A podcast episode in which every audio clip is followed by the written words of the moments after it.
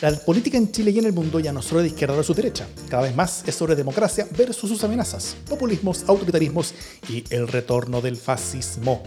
Las amenazas a la democracia crecen y tienen sus espacios y medios. La defensa, promoción y proyección de la democracia también merece los suyos. Ese es nuestro objetivo. Soy Jimena Jara, desde Algarrobo, donde corren los conejos y los persiguen los perros. y yo soy Davor Mimisa desde Plaza Italia, donde continuamos encerrados y no pasa nada. Esto es democracia en el SD. ¿Cómo está Jimé? ¿Qué tal? ¿Cómo está este martes en la noche por allá en la costa? ¿Hace frío, hace calor? En Santiago tuvimos un día caluroso este martes. Martes 13, ¿ah? Quiero, quiero recalcar que es un martes 13.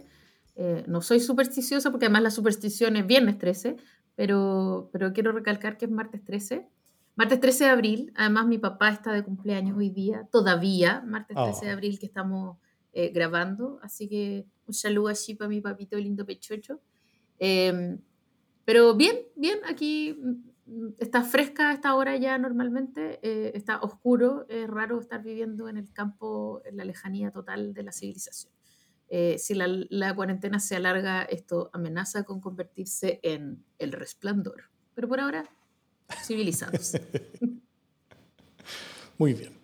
Bueno, eh, para partir como hizo la casa, solamente mencionar que nuestro podcast primo, Democracia es Diálogo, que ya publicó los 10 capítulos de su primera temporada, ha tenido cobertura en diarios como la segunda y otras, y otras partes, entonces la, cantidad de personas que está escuchándolo va subiendo, así que si no lo han escuchado todavía, háganlo donde escuchen su podcast, buscando Democracia y Diálogo, donde en 10 capítulos tuve conversaciones con, sobre las formas en las que la política va a cambiar durante la, la construcción constitucional eh, y, qué podemos hacer para saber navegar mejor esas formas de hacer política nuevas y o distintas al menos y trabajar mejor para que el proceso de construcción constitucional sea un éxito. Eso es toda la noticia de la casa, así que dicho eso, vamos a los temas del día. Jimena, ¿qué nos tienes como tema primero? El precio que ha puesto una política sobre su propia cabeza. ¿Qué es esto de ofrecer la cabeza propia a, cargo de a cambio de un proyecto de ley? Es una oferta real, es una oferta honesta, eh, o va a encontrar después, si es que se produjera lo que ella quiere, va a encontrar otro, otro resquicio lingüístico para no bajarse, está dispuesta a bajarse. Eh, estamos hablando de una candidata que eh, tiene una fuerza inusitada, nos han mostrado las recientes encuestas, concretamente la CADEM, Pamela Giles, la diputada Pamela Giles, eh, dueña del Partido Humanista, eh, en todo caso socia mayoritaria, junto con el abuelo, eh, Pablo Maltés, ideóloga de la abuelez y los nietitos y la lógica familiar en la deliberación política. Un, factor interesante en la política que da mucho que hablar, reina de los focos y los micrófonos, bulienta de profesión, diría yo, eh, está acaparando las miradas, que es algo que sabemos que le gusta, eh, pero ¿qué efectos podría tener eso en la democracia? Hemos hablado, a, a le gusta hablar de Pamela Giles, eh, o, más bien se explaya, se exalta cuando habla de Pamela Giles, pero más allá de la caricatura que uno quisiera hacer o que uno pudiera hacer, lo cierto es que va agarrando vuelo. Eh, ¿Y qué significa eso de que vaya mm. agarrando vuelo? ¿no? Eh, de que vaya pisteando como una campeona eh, y tomando la delantera en la carrera presidencial, de acuerdo con las encuestas, o, o, en todo caso de acuerdo con esta última encuesta. con una encuesta, sí. También pasó de alguna manera que tuvo un, un rápido desempeño en algún momento, ¿cómo se llamaba este señor modelo de calzoncillo? Está procesado, ayúdame. Eh, París. Eh, claro, y después se desinfló, ¿cachai? Eh, pero es una encuesta y de todas maneras hay que mirarla porque algo ahí está pasando, ¿no? Eh, ¿Qué está pasando? Exactamente, ¿qué está pasando? Yo creo que está pasando dos cosas simultáneas, una, una, una mala y una buena. la mala es que, bueno, está subiendo la encuesta. O sea, efectivamente en la academia, que de nuevo un, un gran, o sea, no pizca de sal, sino que así como como un, como un, como un camión, eh, camión, tolva de sal de mar, hay que echarle como es como esta encuesta antes de leerla. Eh, Pero, pero, pero al menos los resultados que, que, pone es que está lejos, es la primera candidata presidencial, eh, Pamela Giles con 20 puntos, seguida de Joaquín Lavín 14 puntos, lejos. Eh, es la candidata con mejor combinación entre alto conocimiento y alta aprobación. Eh, y también está ganando prácticamente todos los enfrentamientos uno a uno desde todas las segundas vueltas, salvo contra Lavín, con, con, el cual empata. O sea, es, es, difícil pensar en que alguien electoralmente pueda estar mejor. Dicho eso, estamos en un momento eh, bueno, dicho eso, esto es una encuesta, hay muchas otras que están diciendo cosas distintas, y, eh, y también esto es un momento bastante temprano en la carrera presidencial en el sentido de que nadie está pescando la carrera presidencial todavía, o poca gente, quizás un poquito más que, que, hace un mes, pero, pero, pero uno parte. ¿ah? Es difícil que la carrera presidencial parta eh, antes de la, de, de, la, elección de convencionales, que, que, es como la principal atención que hay hoy día en Chile. Entonces, eso es lo complicado, ¿no es cierto? Porque es una candidatura ¿Para qué sigue describiéndola? Ya, ya conocemos qué es. Es, eh, eh, eh, es, alguien que, que, que, utiliza a los medios como un arma, utiliza el insulto, utiliza la burla, utiliza como, como, el rompimiento de, de, de, las formas y de los códigos de la política como forma de proyectarse y, y, y expandirse a sí misma, utilizando para ello los medios que sabe que la van a, que lo van a replicar y que lo van a estar mostrando. Eh, es exactamente el mismo camino que siguió Donald Trump, eh, utilizando los medios para crecer políticamente. Eh, es como un poquito, hasta más ridícula todavía que, Donald, es, es, como una especie como de parodia de Donald Trump, incluso en algunos sentidos. Pero todo esto se combina con algo bueno, con una noticia buena, que es que al menos esta última semana Pamela Giles, si bien ha subido las encuestas, si es que los resultados de la, de la academia son ciertos, hay que ponderarlos con, con los demás, pero, pero, pero si es que ha subido mucho en las encuestas, yo creo que está más lejos de la presidencia en vez de más cerca. Porque esta última semana, eh, muchos de los partidos que no se atrevían todavía a cerrar mucho las puertas, se le tienen cada vez más cerradas. ¿ah? Candidaturas como Gabriel Boric ya, no la, ya simplemente la están rechazando en forma bastante abierta. Eh, las declaraciones de, tanto de Boric como principalmente, por ejemplo, de, de, de Nicolás Grau fueron, fueron tremendas durante la semana. Eh, Daniel Jaue está, o sea, como que, como que era una pesca ya. Eh, el, mundo de centro izquierda como que le, le, abrió las puertas para unas reuniones, pero ahora ya se, ya, ya se está más cerrando que abriendo. O sea, hoy básicamente todo el, el, sistema político le está dando la espalda a Pamela Giles. Y no es tanto porque, sea, porque esté fuerte electoralmente, eso, eso debería ser razón para no darle la espalda, sino que para, para tomarla más en serio, sino que eh, el esfuerzo que está haciendo ella para, para generar rechazo de la clase política está siendo mucho mayor que la atracción que ella podría llegar a tener electoral de, una, de un posible buen resultado. Eh, lo que ella está diciendo es que simplemente conmigo no se puede trabajar, conmigo no se puede hacer nada, conmigo no se puede pactar, conmigo no se puede confiar. Y eso implica que nadie va a pactar con ella. Eso implica que ella no va a ser parte de ninguna coalición. Eso implica que ella no va a ser, eh, eh, que no va a ser parte de una primaria. Eh, y eso también es complejo porque el Partido Humanista de, de, partida no tiene las firmas para presentar una candidatura presidencial. Le faltan, no muchas, pero, pero, pero le faltan, por ejemplo. Eh, y incluso si llegara a presentarla, es muy difícil que una candidatura como esa logre crecer mucho, logre llegar a segunda vuelta, por muy elevada que esté en este momento, eh, si es que no tiene un sistema de alianzas y de pactos para ir creciendo, ¿no es cierto? Las candidaturas necesitan estar en contextos de primarias, cosa de ir pasando etapas, ir ganando apoyos, ir creciendo en el tiempo. Eh, la candidatura de Pamela Giles no, no, no parece tener más herramientas que su propia personalidad y su propia capacidad de movilizar a los medios en su favor para crecer. Y eso es una herramienta potente, pero en la mayoría de los casos no es suficiente.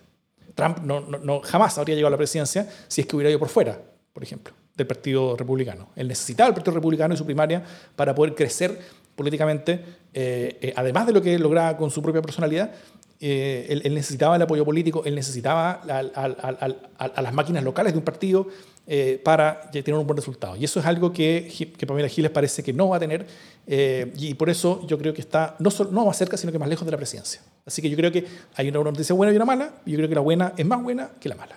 Yo creo que la comparación con Trump, como por el estilo en el que ella se expresa, eh, hace política, por decirlo de alguna manera, eh, está bien como por la forma, pero el, el contexto político sí. en el que operan Trump eh, y Pamela Giles, el, el, contexto electoral, el panorama partidario, eh, es súper distinto, por favor. O sea, allá tú tenías un duopolio, entonces eh, necesitas lo que necesitaba Trump, efectivamente. Hoy día Pamela Giles va por fuera, ¿no? y, y, de alguna manera tiene más posibilidades de ir por fuera que la que habría tenido Trump, indudablemente. Entonces, eh, como en ese aspecto específico, creo que la comparación no se aplica tanto y, me, y, y efectivamente creo que eso hace que tu buena noticia no sea tan buena noticia, ¿no? En el sentido de que, de que no es exactamente igual la imposibilidad que ella tiene. ahora, Pamela Giles se ha caracterizado, ha tenido como un, diplomado en ir intoxicando los ambientes en los que ella ha ido trabajando, ¿no? Eh, y, ir lugar en el que está, lugar en el que se hace enemigos, lo cual es una manera muy mala de hacer política. Eh, o es muy buena si tú querías hacer política como un pequeño dictador eh, y, y, apostar como a un gobierno autoritario. Pero Chile está buscando otra cosa, está buscando eh, más democracia en el fondo, mm. o eso es lo que yo quiero creer, que, la que en la deliberación se escuchen todos y que haya voces mayoritarias que finalmente sí sean las voces mayoritarias y tengan eh, la autoridad y la legitimidad para hacer los cambios que se quiere. Eso es lo que yo leo, por lo menos. y Pamela Giles me parece que no encarna exactamente ese espíritu, o sea, es una persona que, que se comió al Partido Humanista, o sea, se devoró a humanistas históricos como Tomás Hirsch, no sé, yo hasta hace poco si pensaba en el Partido Humanista pensaba en Tomás Hirsch eh, y hoy día es como, es como un mega Pac-Man, ¿cachai? Mrs. Pac-Man. Y, creo que, que, efectivamente eso es, o sea, eh, entró en el, en el, Frente Amplio y, empezó a, a, generar codazos. Eh, es muy complejo trabajar con ella, efectivamente, y eso va a ser muy difícil hacer coalición con ella. De hecho, la impresión que uno tiene es que hoy día tiene al abuelo. Eh, al abuelo y a la, a la, fanaticada en el fondo, a la regalona, a la que le pone la mano en la franja. Bueno, y que aún así eh, ese estilo rupturista eh, convoca ciertos apoyos, apoyos que tienen que ver con el disparo en contra de los partidos tradicionales. ¿no? y aquí hay algo que, que, hay que recoger, que es en el fondo que el descrédito de los partidos tradicionales, progresistas si tú quieres, es lo que abre eh, la puerta para que eh, es el caldo de cultivo en el que ella se está cocinando hoy día, ¿no? Eh, no es que sea única y exclusiva responsabilidad, pero es, el, es, donde se cocina toda esta mayonesa. Sí, yo, yo, bueno, es, cierto que no es la misma situación que Estados Unidos y que, y que, y que, y que al ser un duopolio es, es, mucho más importante estar dentro que fuera. En Chile, estar fuera de cualquier coalición es, es, menos descalificatorio que allá, pero eh, igual es un costo fuerte. O sea, eh, la sigue teniendo mucho más difícil que, que, que, si estuviera afuera. Y, y, y, mi punto es que en la última semana quedó súper claro de que ya no tiene mucho camino por, por dentro en ningún lado. Eh, y eso es algo que hace, que hace, más de una semana no estaba claro. Así que por eso creo que, es una buena noticia.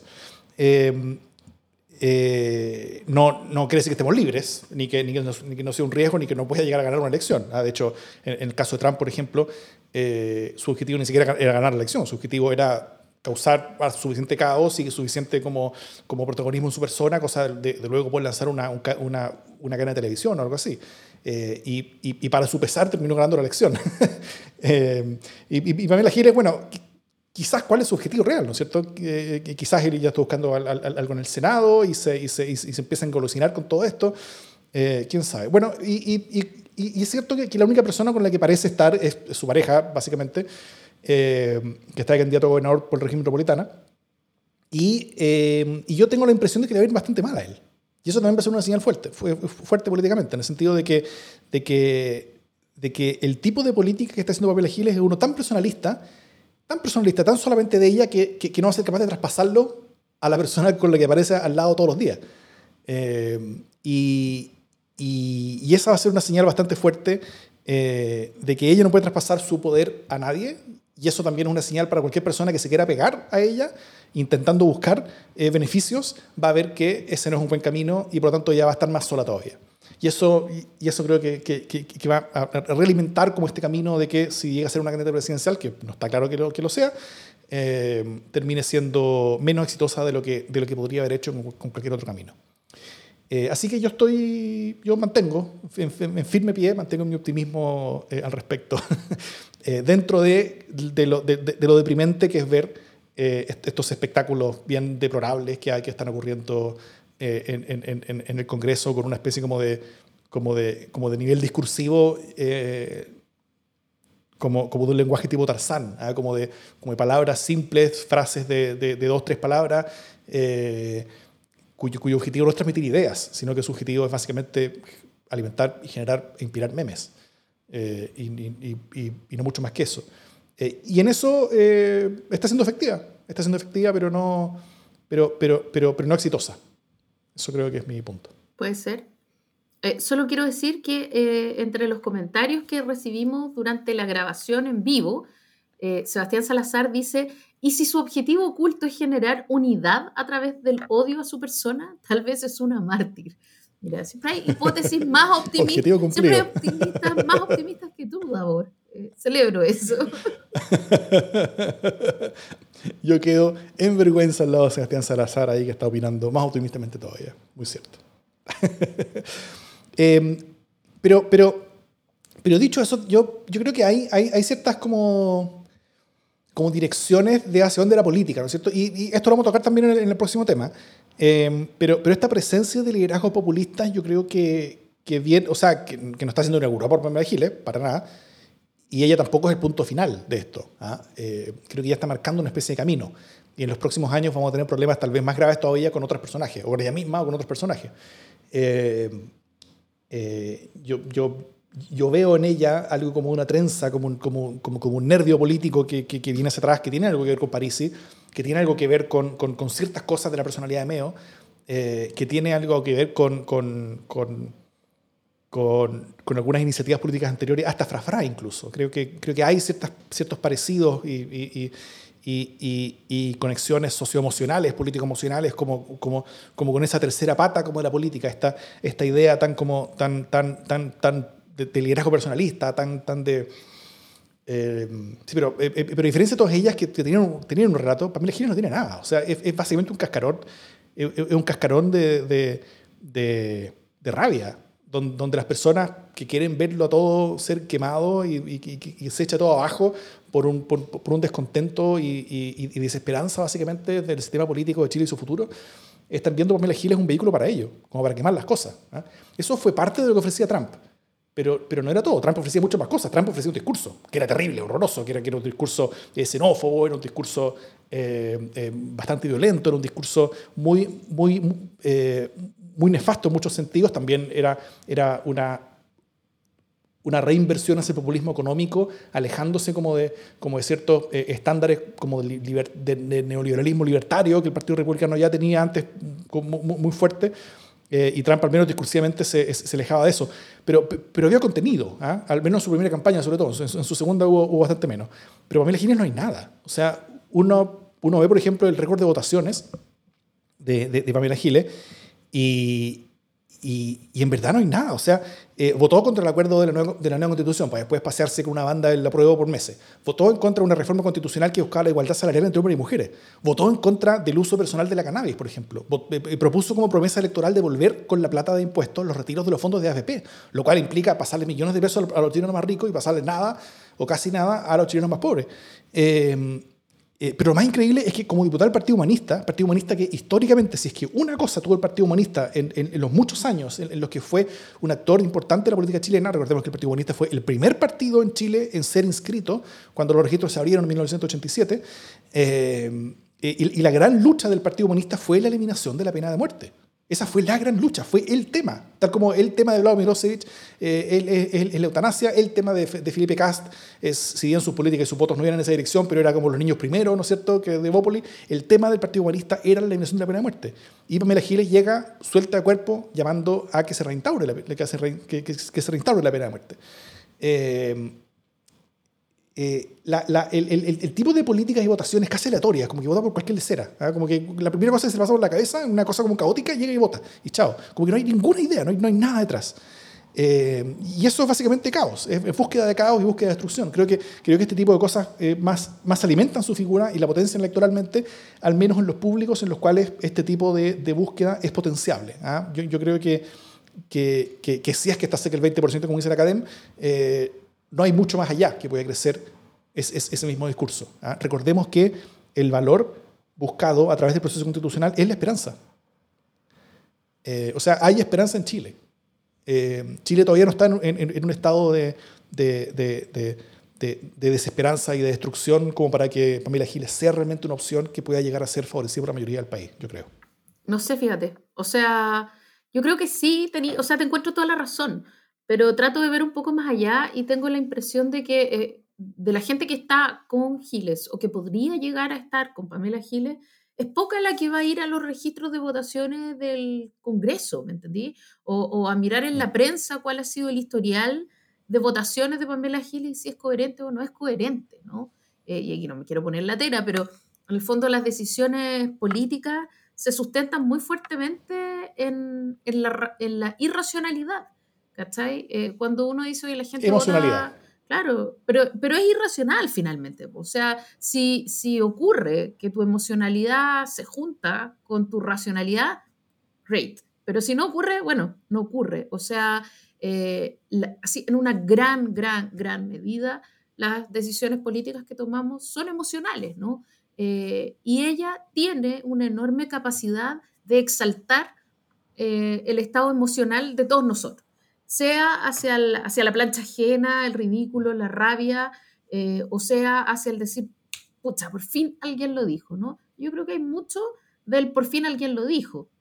Y en eso eh, es mm. importante que también nos hagamos cargo, porque en el fondo, si no es Pamela Giles, va a ser otra persona que use ese mismo tipo de armas, a lo mejor con menos, eh, menos grotescamente, menos burdamente, pero que sea capaz de recoger esta sensación de que los políticos se arreglan entre ellos, eh, se hacen un candado chino, ah, como tratando de recoger la, dialéctica, eh, pero se arreglan entre ellos los bigotes eh, y son una casta.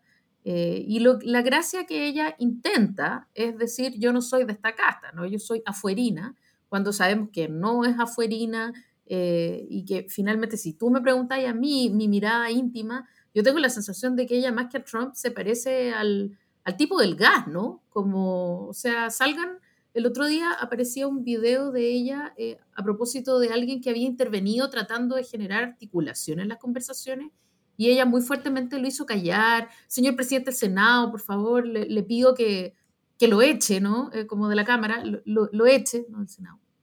Eh, que es como salga de mi, salga de mi cámara. Eh, me parece que hay una prepotencia. Eh, usted no es hombrecito, minimizar. Mm. Eh, hay algo que es muy del, del, tipo de, Pérez Cruz, ¿no? Como ese tipo de, de, de, ancestro le veo bastante más que, que, el ser pueblo y ser abuela y los nietitos, que es una manera de minimizar. y tengo la sensación de que de todas maneras ella logra eh, identificar un vacío muy grande eh, de relatos eh, y ella se trata de mostrar a sí misma como la que se atreve a decir las cosas como son o la que se atreve a plantar cara a esta gente que lo único que le importa son los modales, lo que se dice, cómo se dice, hacer acuerdos, por supuesto, espaldas del pueblo, ya sabemos, y, y, de alguna manera capitaliza todo eso. Y si no lo capitaliza ella ahora, y, y los partidos de la centroizquierda no se hacen cargo, lo va a capitalizar otra persona. Mm. Daniel Escobar acá en el, en, el, comentario dice, es el Coto Sandón pero con clase. y hay, algo de eso también, claro. Eh, esta, esta, cosa como, como, como, campechana, pero no desde como una élite eh, eh, campesina trateniente, sino que desde una élite profesional intelectual. pero ocultando serlo, por supuesto, porque el, discurso es antiélite al final. Pero bueno. ¿Y tú ves algún camino con el, que, con el que en la Convención Constitucional podamos hacer algunas cosas para protegernos de liderazgos como el de Pamela Giles que, que, pueden estar fortaleciéndose hacia el futuro?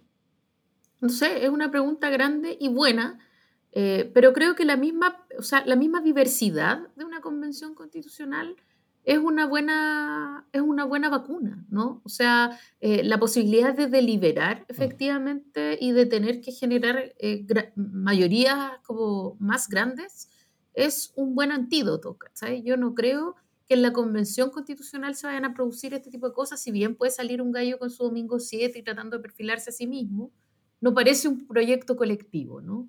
Eh, bueno, tampoco creo que Pamela Giles sustente un proyecto colectivo pero, pero sí tengo la, impresión de que ella, eh, ella que no tiene vocación de trabajo colectivo, eh, puede poner sobre la palestra ciertos temas eh, en la Cámara de Diputados que no van a ser posibles de poner eh, sobre la mesa en la deliberación sobre la nueva constitución, puesto que no van a ser proyectos de ley con mayoría simple. O sea, no va a ser una cuestión mm. que se te ocurra y que si es un tema menor se apruebe, sino que van a ser cuestiones bastante más relevantes y sobre todo con mayoría más, más grande, más alta. Y creo que eso es una buena manera de, de controlarlo. Tampoco es que yo crea que esos quórum tengan que ser para cualquier cosa, ¿no?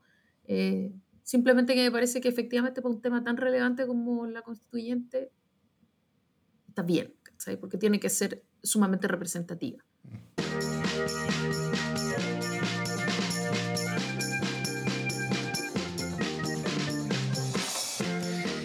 El domingo hubo elecciones en dos países del continente. Eh, en Ecuador fue la segunda vuelta entre un conservador neoliberal y un heredero Rafael Correa, siendo un país que probablemente eh, habría preferido una candidatura centro-izquierda en segunda vuelta y habría votado por esa candidatura. Como no había, terminó prefiriendo al que no era cercano Correa, ¿ah? eh, que, terminó eligiendo al conservador neoliberal, Guillermo Lazo. en Perú tuvimos una primera vuelta, no una segunda, entre 18 candidaturas, de todos los tipos y colores imaginables. Solamente cuatro sacaron más del 10% del voto. Ninguna llegó al 20%, o sea, una dispersión total.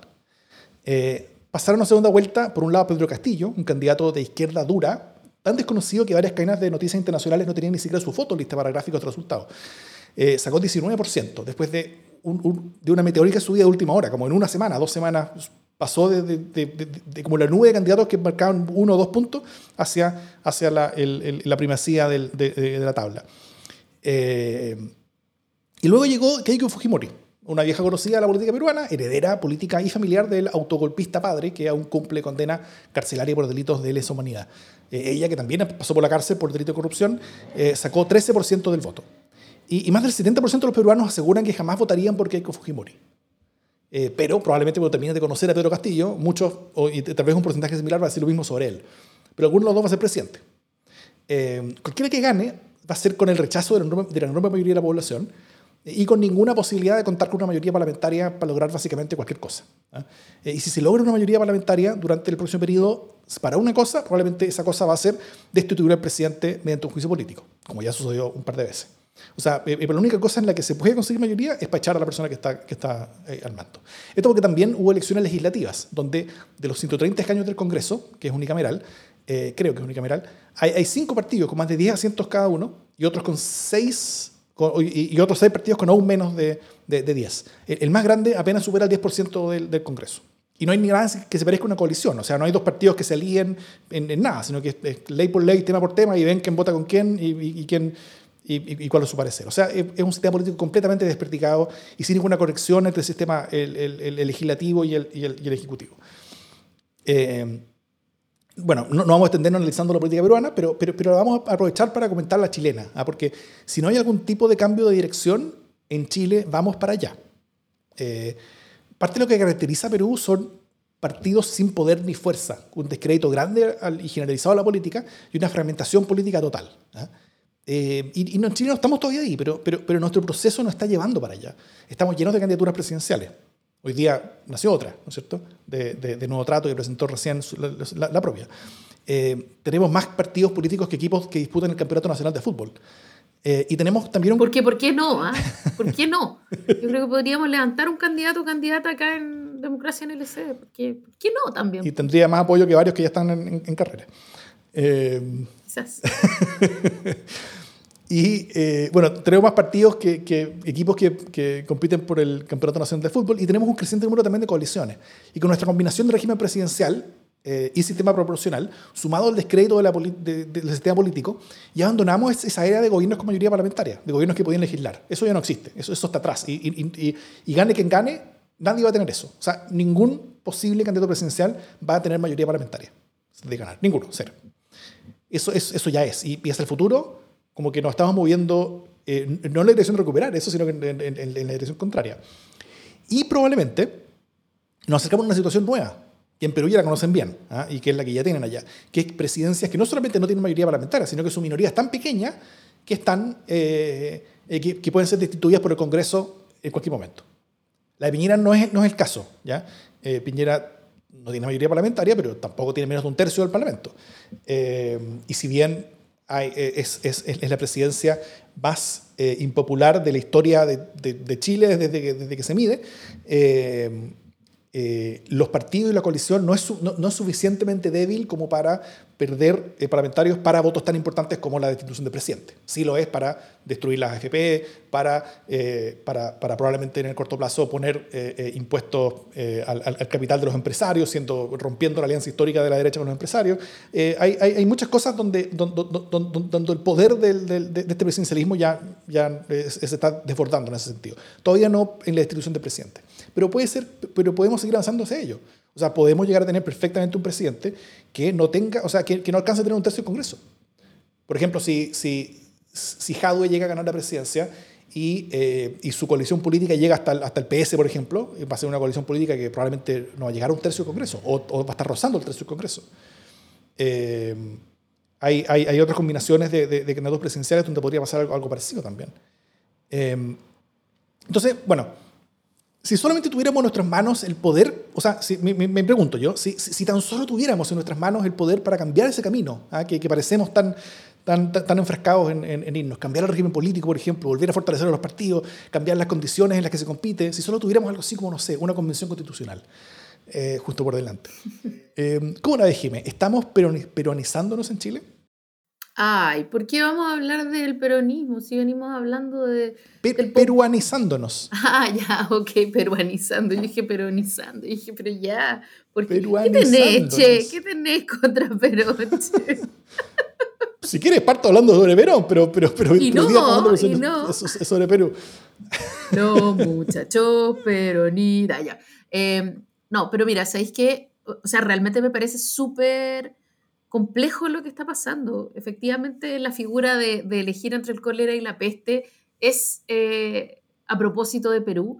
Y primero, que, hoy día esté liderando una persona que sacó el 19% eh, de los votos contra alguien que sacó el 13%, es una cuestión, pero así, a tirarse los pelos, ¿cachai? O sea, y además, eh, ojo que este es un, este es un camino, un patrón que, que el propio papá de Keiko Fujimori ayudó a pavimentar, ¿no? Esta idea de que la política era mala y que el chino era bueno, eh, que sí, esa era la campaña, no porque yo quiera decir eh, cosas terribles acá en, el, podcast. Eh, entonces, de alguna manera se concibe esta idea de que los, de que los partidos políticos son lo peor y, que, y que, por supuesto, los populistas son lo mejor, ¿no? Y que básicamente pasa a segunda vuelta a alguien que sí ha pasado por la cárcel por corrupción, eh, pero no importa porque no es política, ¿no? Parece como que ser ese el, argumento, ¿no? Eh, es corrupta pero sola, no es corrupta con, con los partidos. eh, es bien loco y, cuesta un poco entender. Y efectivamente se está fragmentando el corpus político y en Chile también está pasando. Y va a seguir pasando. Ahora tú me preguntas, eh, lo, a propósito de la asamblea o, o del, de la convención constitucional, eh, la tole tole puede no ser le, mayor. La tole tole puede ser no, mayor. No le, no le llamemos asamblea a la asamblea. Eh, no le llamemos, no, no, no, no, convención, convención, porque tú sabes, eso era súper importante, fue súper importante en la negociación que sí. no se llamara asamblea, así que yo no le voy a llamar asamblea a la asamblea. Eh, entonces, en la convención eh, las tendencias sí que van a ser, ahí sí que van a ser fragmentadas, ¿no? Claro, por un lado tienes la necesidad de generar quórum, lo cual eh, te permite de alguna manera ir, ir, canalizando la discusión, o yo quiero creer que eso va a ser así, eh, pero, pero no va a pertenecer al mundo político eso. Eh, o sea, ha habido bastante más espacio para los independientes eh, y creo que efectivamente va a haber harto más independiente que en el, que en el Congreso actual, en todo caso, ¿no? que en la Cámara de Diputados actual. Eh, y por lo tanto, tú puedes ahí sacar, o sea, puede que salgan grandes figuras del mundo independiente y que se vuelvan populistas eh, a la larga, no necesariamente al, al, alero del año en el que van a deliberar sobre la Convención Constitucional. No sé si me estoy eh, mal explicando, se está entendiendo lo que quiero decir. Digo, pueden emerger figuras eh, que a pesar de no lograr cuajar durante la deliberación, después puedan emerger y sean de corte más populista, ¿no? y ahí hay un riesgo, sobre todo si no logramos ordenar el panorama político. tú vayas a tener una asamblea constitucional en la que va a haber un montón de, de sensibilidades diferentes y por otro lado va a tener un Congreso también bastante atomizado, eh, que además tampoco va a tener muchas facultades y va a estar pataleando, o sea, va a haber un, cierto desorden, ¿no? Eh, un desorden que tampoco necesariamente va a estar amparado por grandes consensos políticos. Yo no sé si eso está bien o mal, eh, pero de que va a ser fragmentado, va a ser fragmentado. y en ese contexto, no sé qué pueda pasar, pasar para adelante. O sea, eh, creo que hay una responsabilidad del mundo político de, retomar eh, los grandes relatos, y cuando digo del mundo político, quiero hablar sobre todo el mundo político mío, Porque eh, mal que mal, la derecha, si bien está fragmentada, tiene clarito su relato, ¿no? Más bien las dicotomías son en temas valóricos y cuánto de esto y cuánto de lo otro. Pero, pero el mundo de la centroizquierda es bastante más complejo el panorama de sensibilidades, sobre todo. Eh, los grandes paraguas están, pero no hay grandes relatos. Y, ahí hay una tarea pendiente, que volvamos a hablar de ideología, de alguna manera, eh, y dejar de remitirnos a las contingencias. Eso es una tarea súper importante si queremos generar mayorías, ¿cachai? mayorías que no sean solo circunstanciales. Eh, y, me parece que no estamos caminando hacia allá exactamente. O sea, cuando todos los días nace, cuando todos los días nace una candidatura, uno podría decir, oye, pero qué bueno, porque en el fondo que florezcan mil flores. Hay algo de eso, por supuesto. Pero también uno dice, oye, pero por favor, ¿cachai? O sea, tenemos 10 candidaturas con un punto porcentual, eh, otras 20 con dos puntos porcentuales y dos candidaturas, no sé, con, con 12 y 15, ¿no? E, es, bien pobre como para poder hablar de un, de un, relato país, ¿cachai? O de la capacidad de liderar eh, un proceso como el que necesitamos eh, llevar adelante, ¿cachai? Estamos todos peleados con todo. Eh, y, y, la representación, que siempre hablamos que está en crisis, hace mucha más crisis cuando tú tenías una serie de de cuadrillas chiquititas que quieren ir a una elección. Además, todos quieren ser presidente, parece. Sí, de hecho, eh, está viendo los números y, faltan como tres o cuatro candidaturas de, 1%, o menos de 1%, para que eh, el resultado semanal de la academia sea igual que el resultado que tuvo Perú en su primera vuelta, básicamente. ¿ah? La, primera candidatura cerca de 20%, la segunda algunos puntos abajo, o sea, y, después una, una gran tagala de candidaturas o, o, precandidaturas. Eh, marcando cero, nada, o, el margen de error de, de, que ni siquiera la abuelita votó por ellos. Eh, y, em, y, y, eso sería el escenario como si, como si no era primaria, si no era nada. Todos los que quieren van a primera vuelta. Y ahí después se ve la cosa. Y eso, claro, eso es, es, es eso es el, esas son las características de un, sistema político que está fallando, ¿no es cierto? Donde, donde, no hay capacidad de aglutinar en torno a sueños colectivos, donde no hay capacidad de, de, de aglutinar en torno a, eh, en, torno a años de futuro, donde, donde no hay ninguna posibilidad de poder convencer que juntos podemos más que separados. Eh, y si es que no hay capacidad de convencer que juntos eh, podemos más que separados, eso es básicamente una política que está dejando de hacer país.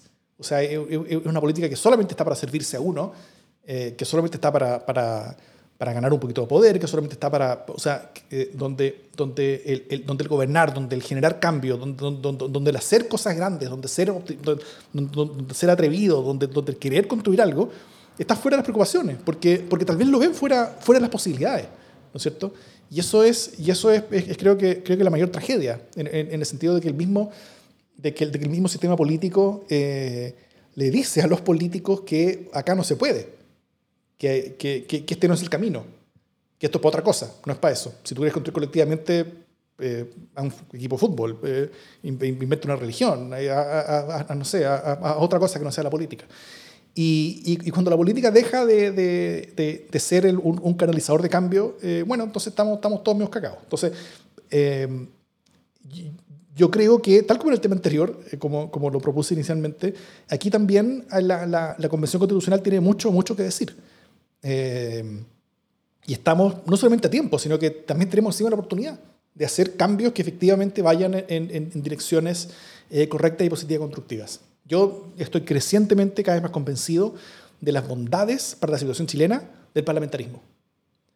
Eh, y, si me permites, quiero hacer el argumento por qué el parlamentarismo soluciona no solamente el problema de, la, peronización de la política, sino que también soluciona el problema de la pamilagilización de los liderazgos políticos. Te escucho, te escucho.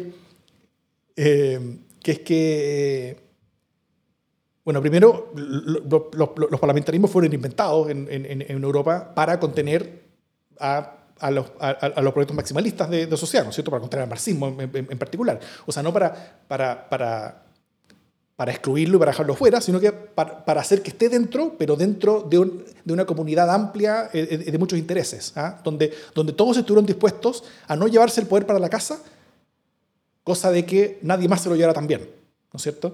Eh, eh, y, de esa manera poder convivir en un alto nivel de diversidad política. Eh, y poder construir, a veces en una dirección, a veces en otra, pero, pero, pero en un sistema donde, donde todos estaban adentro y no solamente una persona dentro del poder y todos los demás afuera intentando echar abajo a esa persona tirando la piedra. hay, por, por, supuesto, hay casos donde eso funciona, hay casos donde funciona más mejor, menos mejor, menos mal, más mal, pero, pero, pero al menos en el, en el caso chileno, eso, eso permite otro tipo de bondades, que es que también, eh, que es que también el, el, el, gobierno no tiene que ver tanto con la, con la, personalidad, con el personalismo, sino que tiene que ver con, con, solamente con proyectos colectivos, donde el primer ministro, el jefe de gobierno, es elegido por una mayoría del Congreso. Y, y, y, y, lo que eso implica, implica dos cosas. Primero es que nadie va a llegar al poder sin, sin, sin, poder hacer proyectos colectivos, lo cual yo creo que es fundamental. Es alejarnos de, de, los riesgos personalistas tan, tan asociados a los populismos clásicos de Latinoamérica, que son, eh, que son peligrosos muchas veces y dañinos, lícitamente dañinos en otras veces, eh, sino que también eh, va a permitir tener gobiernos con mayoría parlamentaria. Y eso es algo que no tenemos en Chile, que ya, que ya perdimos y que no estamos en dirección en la que, vamos, en que, que vayamos a recuperarlo pronto. No hay cómo recuperarlo si no cambiamos las condiciones de, competencia. Y, hacer que el gobierno se lo lleve una mayoría del Parlamento, por definición, eh, eso implica que, eh, que, vamos a tener gobiernos que van a poder ser capaces de hacer mucho más cambios que, que, los de ahora. Claro, no van a ser cambios como de solamente una idea, ¿no es cierto? O sea, eh, nunca más va a haber un, un José Antonio Caz que va a poder transformar el, el país en esa, en esa especie como sueño del, de, de como los cuentos de la criada, ¿no es cierto?, donde, donde, donde vivimos todos como en esa distopia religiosa. O, o, o, tampoco un partido comunista va a tener eh, eh, eh, poder para convertir a Chile en una dictadura del proletariado. O un partido como el de Ciudadanos tampoco va a poder convertir nosotros en como, como, como el sueño rolseano de, de, de, una, de una justicia procedimental, ¿no es cierto? Todo eso va a estar fuera del alcance de todos, pero, vamos, pero, pero, pero, al tener gobiernos que van a tener capacidad de cambiar las cosas, con, con, con, con mayorías que pueden ir cambiando, que pueden ir, ir, modificándose en el tiempo, eh, vamos a tener una política que va a ser mucho más capaz de, eh, de, de, de, ser depositaria de los deseos, energías y esperanzas de cambio de la población. Y, y eso yo creo que, que, es algo muy positivo, muy, muy positivo y muy necesario, sobre todo en los tiempos de ahora. Eh, entonces yo estoy cada vez más convencido de que, de que es el camino a ser o sea, no, eh, no, solamente moverse un poquito el presidencialismo, cosa que yo, que yo, creo que está más o menos conseguida, de que íbamos, íbamos al menos a avanzar hacia algún tipo de semipresidencialismo, eso, eso creo que ya estaba claro, pero yo creo que, que, que, es buena hora, mirando lo que pasa en Perú, mirando lo que está pasando con nuestros liderazgos presidenciales, mirando lo que pasa con nuestra... Con, eh, y con esta dispersión de candidaturas, con esta incapacidad de construir eh, coaliciones de mayoría, yo creo que, tenemos la oportunidad de ser mucho más atrevidos y mucho más eh, valiente de ir, ir mucho más allá y simplemente tener un gobierno de país desarrollado. ¿Por qué no? Yo estoy de acuerdo con toda tu, o sea, con tu inspirado discurso sobre las bondades del parlamentarismo. Me pregunto más bien em, si Chile va a ser capaz de dar ese paso, ¿no? Eh, de, como de, porque es un salto grande mm. como culturalmente, ¿no? Eh, que tiene grandes promesas, pero que tiene estas barreras de que, de que somos históricamente presidencialistas y que además se demonizó la idea del parlamentarismo a partir de un experimento. Em, entonces, lo que tú, en el fondo, no, sé si eh, vamos a llegar como al, al semipresidencialismo o si vamos a ser capaces de virar hacia un parlamentarismo. lo que me parece es que el parlamentarismo, o sea, el presidencialismo fuerte que tenemos hoy día ya no da para más, por un lado. Eh, pero por otro lado, y aquí de nuevo me quiero poner la tera porque hoy día parece que en mi vida de latera, eh, creo que, que, es importante también atender a la tendencia social a la dispersión, ¿no? O sea, eh, pasó el tiempo del broadcast en todos los sentidos posibles, ¿cachai? Eh, y así como ya no eres, no, eres capaz de generar una audiencia mayoritaria para un programa, ¿cachai? Y ya no todo el mundo ve el happening con sino que cada uno ve su serie eh, en su Netflix, en su propia cuenta para no compartirla.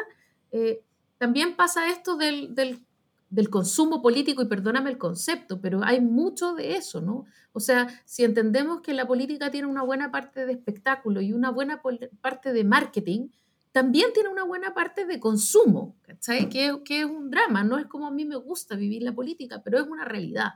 Eh, y entonces, eh, y, y, tú ves que el micro-targeting hoy día es una tendencia, eh, el poder enganchar votantes específicos con una tendencia específica para que voten por un tipo de candidato específico eh, y parece haber un candidato para cada persona, más o menos.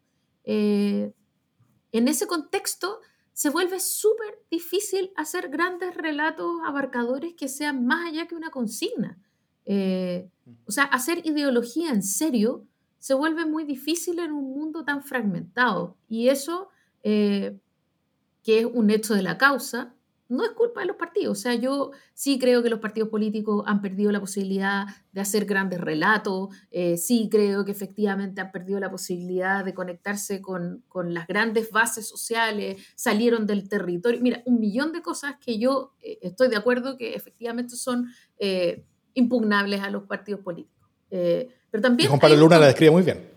Claro, pero hay un, pero hay un contexto cultural, social, tecnológico, que es muy difícil de saltarse. Y es una pregunta que por supuesto hoy día tenemos que hacernos desde la política, y es cómo se hace política en un mundo hiperfragmentado sin hiperfragmentar los relatos y las promesas.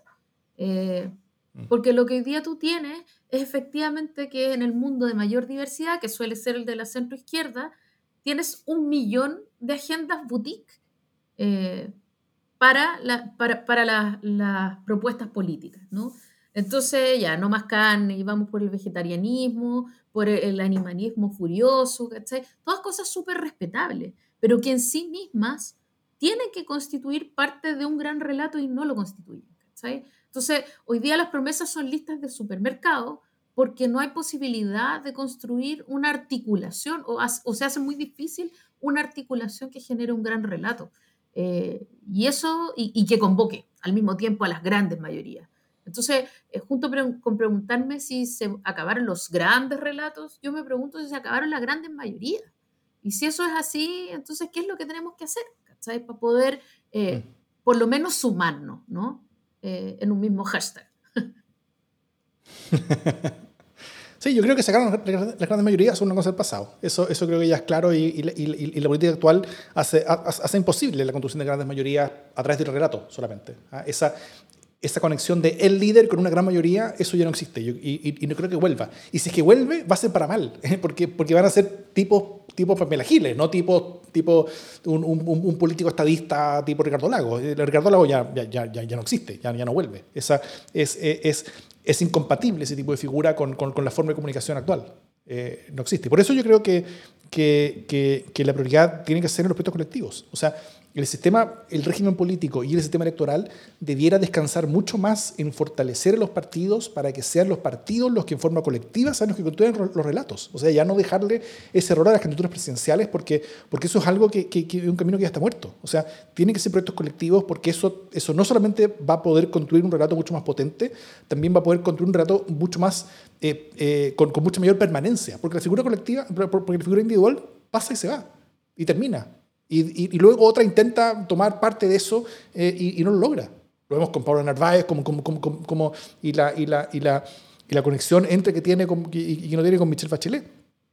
Eh, la, la, suerte de toda la centroizquierda estuvo tan ligada al éxito de Michel Bachelet que después de Cabal la centroizquierda se vino abajo, ¿no es cierto? Porque era la figura que, que, que, que soportaba todo eso. Eh, y, y, eso es una forma no sostenible de hacer política, yo creo. O sea, el, confiar en la figura.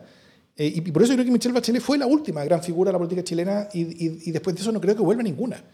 Eh, y, eso no es malo eh, en, ese sentido, Porque, porque si es que cambiamos la, forma de representación y la forma de, la construcción de relato, la forma de, construcción de proyectos colectivos, la forma de construcción de imágenes de futuro, si las cambiamos desde el personaje hacia, hacia, grupos de personas y colectivos, hacia los partidos, yo creo que podemos tener una, una democracia mucho más representativa, una democracia mucho más rica, una, una democracia mucho más eh, con, con, mucha más capacidad de hacer cambios en el largo plazo para Chile y un, y un, y un, y un Chile y un, y una, una, población que se ve a sí misma mucho mejor también eh, reflejada en, la política. No tanto porque, porque se sienten más representados los partidos mismos, sino que porque la política va a ser una cosa que va a hacer más cambio. Eh, que, que, que, va a ser más una fuerza de cambio en la sociedad. Y eso, y eso implica que las personas van a estar mucho más dispuestas a escuchar, van a estar mucho más dispuestas a participar, van a estar mucho más dispuestas a interesarse. Eh, y eso finalmente es lo que fortalece la democracia. De acuerdo, yo creo que sí. Y, y quiero solamente pensar en, en, dos tipos de figuras que hoy día son capaces de, eh, de evocar eh, o de convocar a grandes mayorías. Una de ellas es Jacinda Arden, eh, y es una figura, pero también es un, un proyecto colectivo, ¿no? y es una de esas figuras que pensamos que quizás no existen, pero sin embargo eh, vemos en algunos casos que sí existen y existen desde la institucionalidad, eh, desde lo que nosotros amarillamente quizás llamaríamos responsable, ¿no? Eh, es decir, pertenece a un proyecto político, ella responde, pero no responde solo desde su cargo, responde desde una historia ideológica y responde desde un proyecto que hay mucha más gente. Entonces, no solo Jacinda responde, sino que responde toda la gente que está con Jacinda. Y tiene mucho éxito. Y tiene éxito, creo yo, porque logra sintonizar con, eh, con formas de comunicación con las que quizás hoy día no está eh, sincronizando la política tradicional, al menos no en Chile. Eh, y porque es capaz de juntar esta diversidad de agendas en algo más parecido a un relato. Aún si en muchos casos el relato es ella, ¿no? Es ella esta idea de gran relato y ese es un problema como lo fue también con Michelle Bachelet en el sentido de la, del, del pasar la, el, el, báculo a alguien más, ¿no? Que, que no, no, funciona, no, funciona así. Eh, el mana está contigo, no, no, no se entrega. Eh, y, lo, y, lo, sabe y lo sufre Paula Narváez. Eh, pero, por otro lado, están figuras como Nayib Bukele en El Salvador, que es un tipo que gobierna por Twitter, ¿cachai? y le va súper bien, ¿no? Como ayer estábamos hablando de eso eh, acá en casa y Gabriel me decía, eh, eh, es como el rey de los actos administrativos por Twitter, ¿no? Como que da órdenes por Twitter. Entonces dice, y yo le ordeno al ministro no sé qué que haga tal cosa y el ministro no sé qué que está robado le dice a su orden, señor presidente, que es una wea como, pero qué locura, ¿cachai? Em, pero que emerge y logra su... Y, lo, y lo traigo a colación porque además siendo una figura populista, eh, de la que nadie esperaba mucho, el tipo arrasó en las, elecciones legislativas. Entonces el tipo sigue consolidando su propio poder, eh, que es un poder personal y que tú no sabes de qué más se va a revestir, ¿cachai? Eh, y, eso a mí me parece un gran riesgo, más allá de que el tipo no se haya mandado grandes embarradas. Pero entre esos dos extremos, ¿no? O entre esos dos polos, Jacinda Arden generando este tipo de liderazgo y mayoría y Nayib Bukele generando otro tipo de mayoría, eh, quizás haya eh, algo que tengamos que mirar y pensar para poder lograr eh, probablemente no tan amplias mayorías, pero algún tipo de mayorías para generar algún tipo de relato colectivo.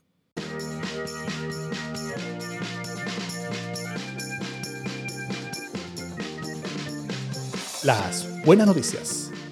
¿Qué buena noticia tienes, Jimé? Tengo que meditarlo, pero mientras lo medito, eh, tú puedes decir la tuya. bueno, eh, Chile en el partido de vuelta, la selección femenina de fútbol acaba de clasificar en el repechaje luego de, después de un par de partidos, haber ganado 2-1 en el primer partido y haber empatado 0 en el segundo, a Camerún. Y con eso eh, clasificó para las Olimpiadas, que yo no sabía que se iban a hacer Olimpiadas todavía, parece que son el próximo año en Tokio, no sé exactamente cómo está esa historia. Eh, sé, que, sé que Corea del Norte está como intentando apagar la antorcha eh, que, va por, los caminos corriendo por, por, por, Japón, está intentando apagar la punta de misilazo, pero, pero, pero es una muy buena noticia que, la, que, que que en los tiempos en los que la selección nacional de fútbol masculino, la tradicional, eh, ya haya pasado su época de gloria, ya no esté obteniendo los triunfos deportivos que tuvo, eh, empecemos a tener otra forma de poder eh, unirnos como país en algunos momentos, poder olvidarnos un poquito de, las cosas que nos amargan, sobre todo en estos tiempos que son, bien asiagos.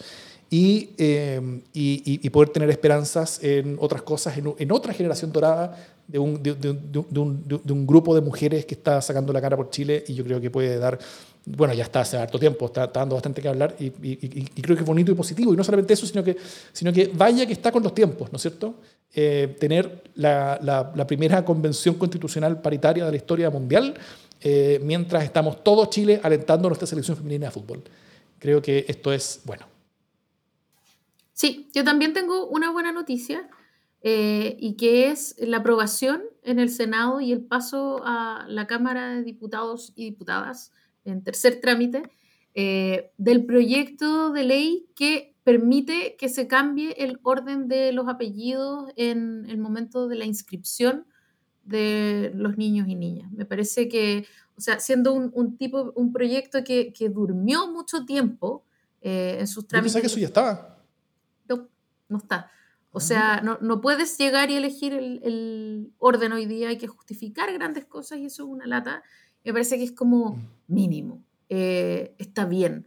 Eh, no se puede hablar de equidad cuando todavía estás condenada a que tu apellido vaya detrás, ¿no?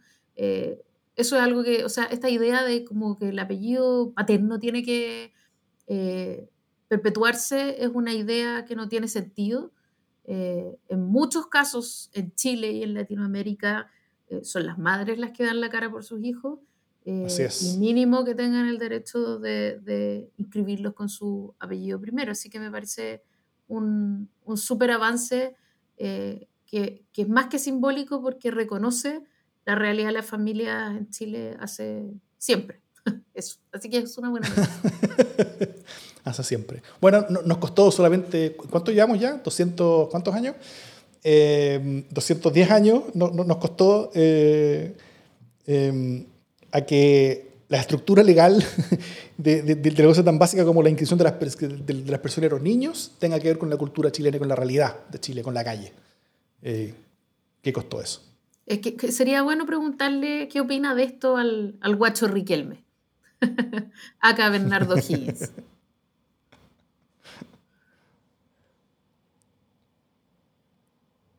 Dicho eso, esto es democracia en el SD.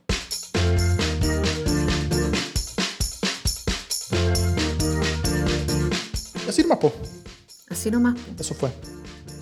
Estuve muy depresiva. O sea, sé que en general soy un poco, un poco pesimista, pero estuve particularmente depresiva. No, no particularmente. No, no, no, depresiva como siempre. fueron, fueron, fueron cotas, eh, eh, cuotas aceptables y no sorpresivas de, sí. Yo, yo por, alguna razón estoy, estoy mirando bien las cosas. Eh, mientras todo se derrumba a mi alrededor, mientras tengo una pandemia, mientras mueren miles personas. claro, claro. Quizá, quizá, quizá al final, y, y esto, estoy pensado, o sea, no es que yo sea optimista, sino que yo soy contreras nomás.